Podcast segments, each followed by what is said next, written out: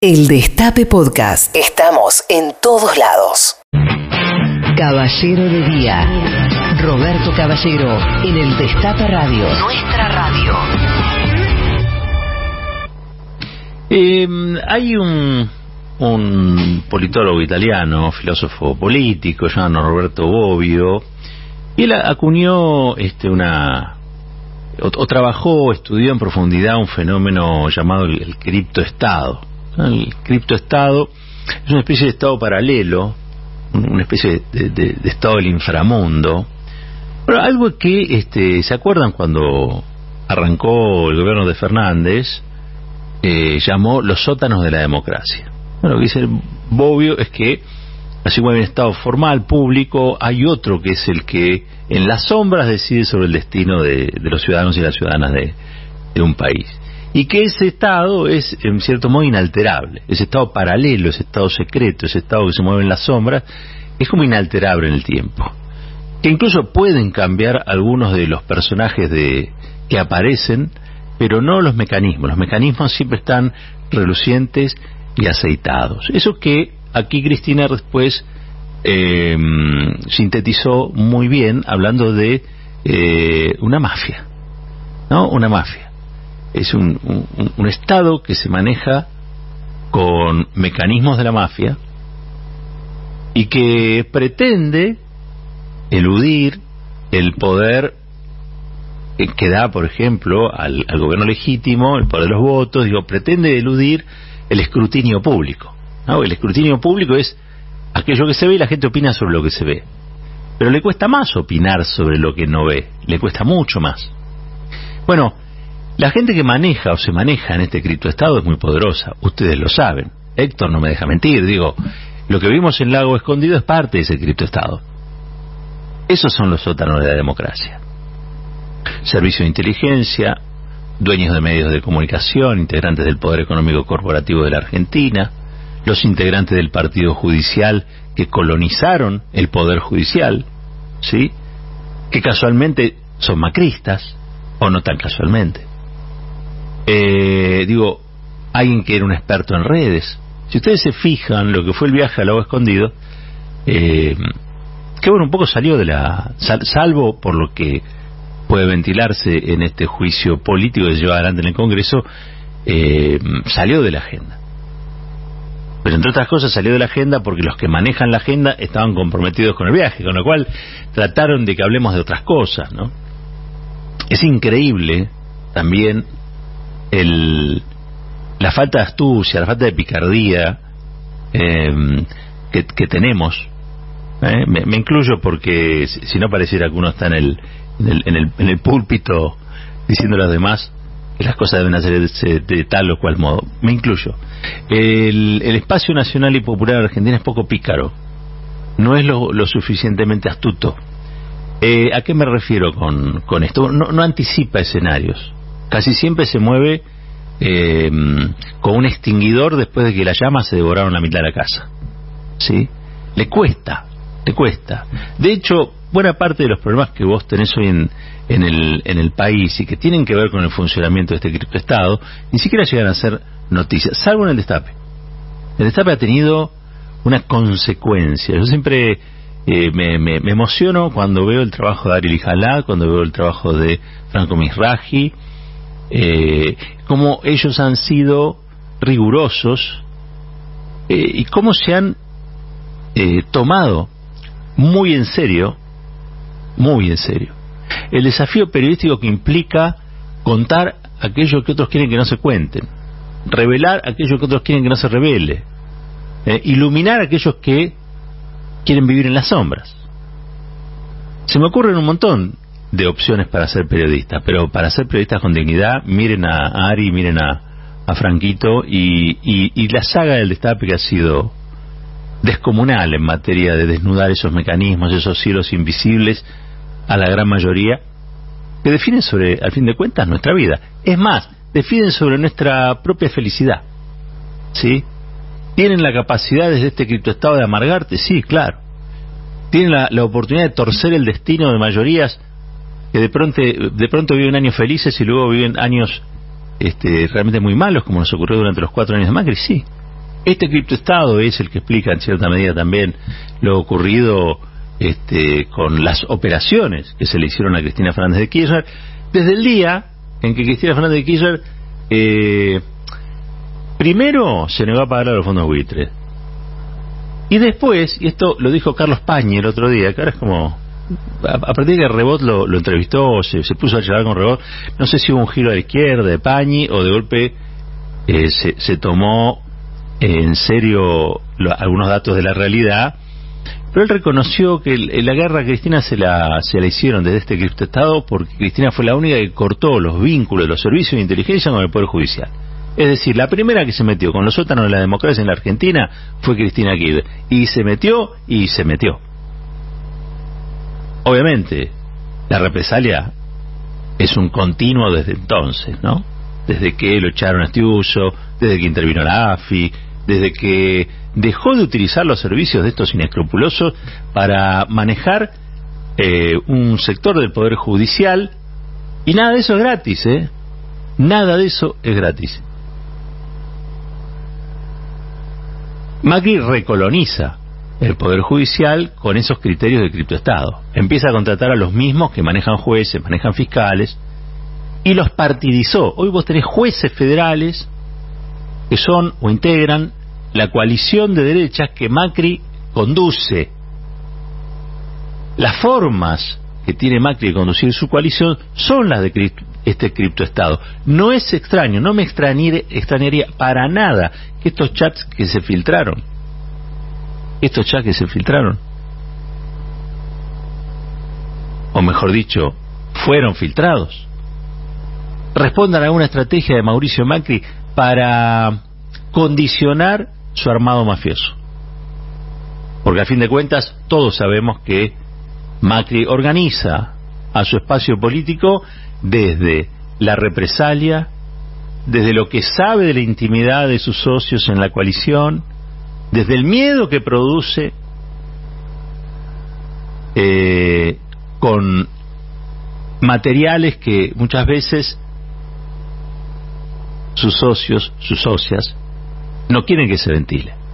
Por ejemplo, yo estoy convencido de que Macri sabe realmente cómo fue que hizo María Eugenia Vidal para comprarse una casa que no puede comprarse. ¿Se entiende? Y lo tiene clarísimo. Nosotros, por, por, por, falta de astucia, por falta de picardía, quizá no lo tenemos, por falta de tiempo, porque estamos ocupados en otros asuntos, porque son muchos los frentes a la vez, probablemente este espacio no, pero Macri sí sabe. Macri sabía lo que pasaba en la casa de Rodríguez Larreta eh, mucho antes de que el resto de nosotros lo supiésemos. También es cierto, nosotros somos mejores, por lo tanto, quizá cuando alguno vino y quiso comentarnos, le cerramos el oído. ¿Por qué? Porque lo que pasa dentro de la casa de las personas es algo muy de las personas. No es de la política, no es del escrutinio público. Eh, hay algo que se llama círculo de intimidad. Pero Macri tampoco lo respeta.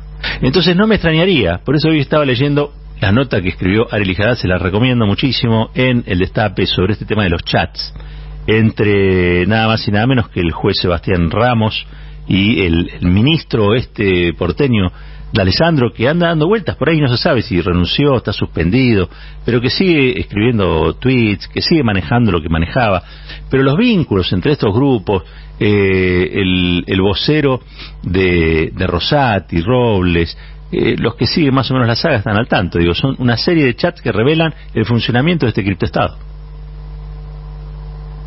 Medios de comunicación, poder judicial partidizado, servicios de inteligencia, manejo de redes.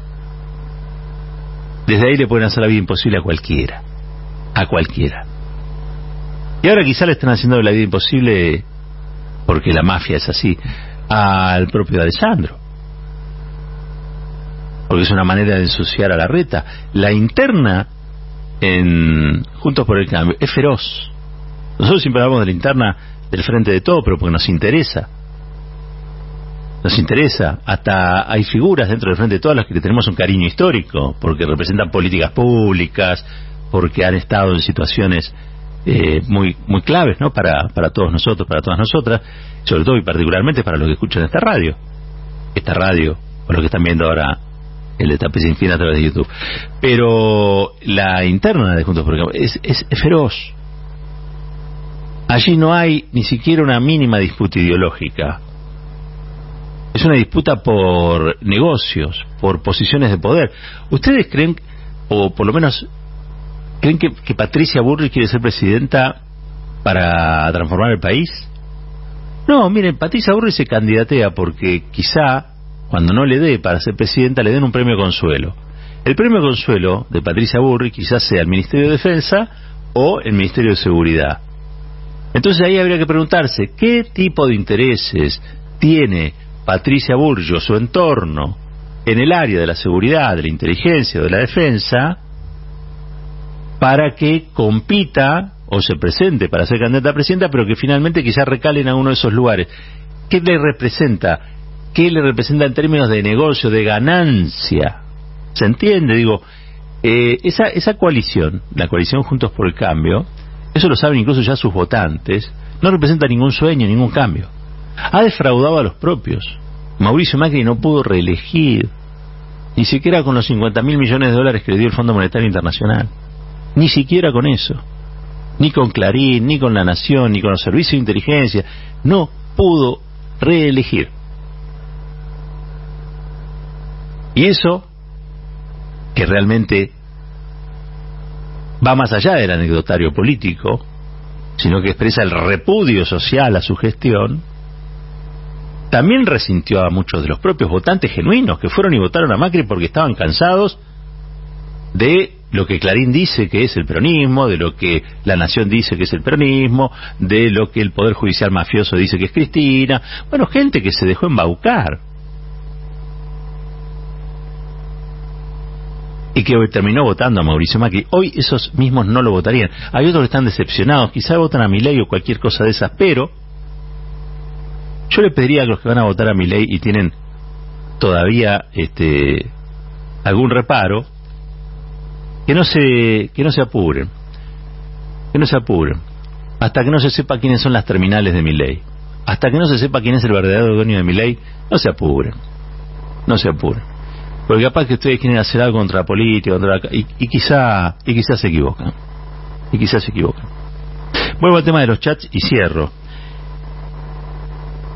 Estos intercambios, en este caso hay ofertas de autos que dicen yo te mando un auto, vos me mandás el otro, gracias por el foco, uy te voy a mandar un Toyota, ahora no te das problema. Esta promiscuidad, esta connivencia que queda expuesta, se produjo inmediatamente después que el juez Ramos, que ayer estaba en la Comisión de Juicio Político, dijo que él no conocía a Alessandro. Entonces alguien le tiró, el, habitualmente se llama así, le tiró el carpetazo, estas no son investigaciones periodísticas. ¿eh? tiene carpetazo. Por eso nosotros decimos supuestas. Son supuestas. Ahora, lo decimos porque tenemos respeto profesional, nos gusta el rigor profesional, pero creo que son indesmentibles por otro lado.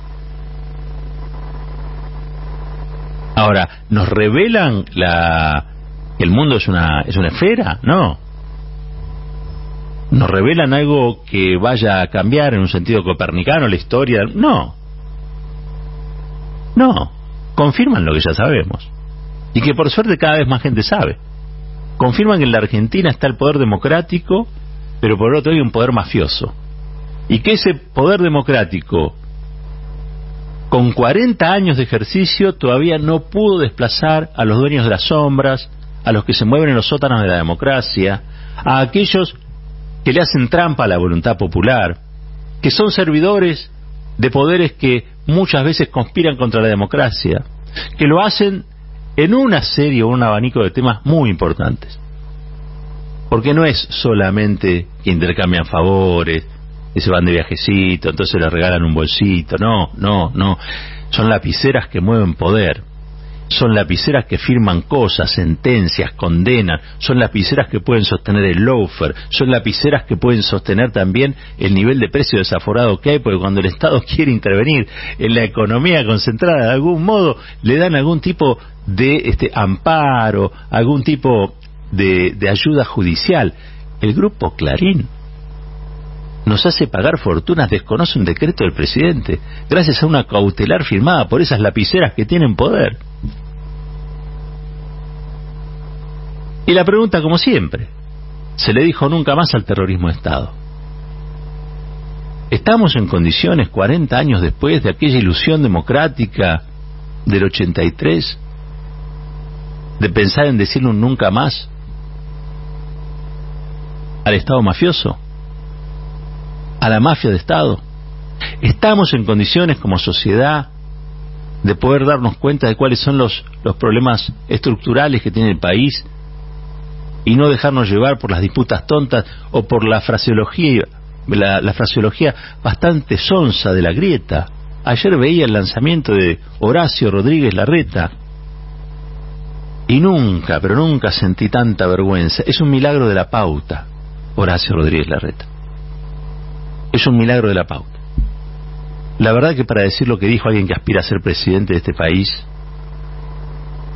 y no estar tomando en sus manos la posibilidad, la posibilidad de resolver estas cuestiones que son de fondo y estructurales. Bueno, hablan también del nivel del debate público, del nivel de la dirigencia política y de la necesidad de romper cuanto antes con el lawfare y con las proscripciones para revolucionar la democracia. Transformar esta democracia en una democracia de verdad, donde lo que valga sea el voto popular y no las mafias que viven en las sombras. El Destape Radio. Periodismo. El Destape. Información. 24 horas con vos. Humor. El Destape Nuestra radio. El Destape Podcast. Estamos en todos lados. El Destape Podcast.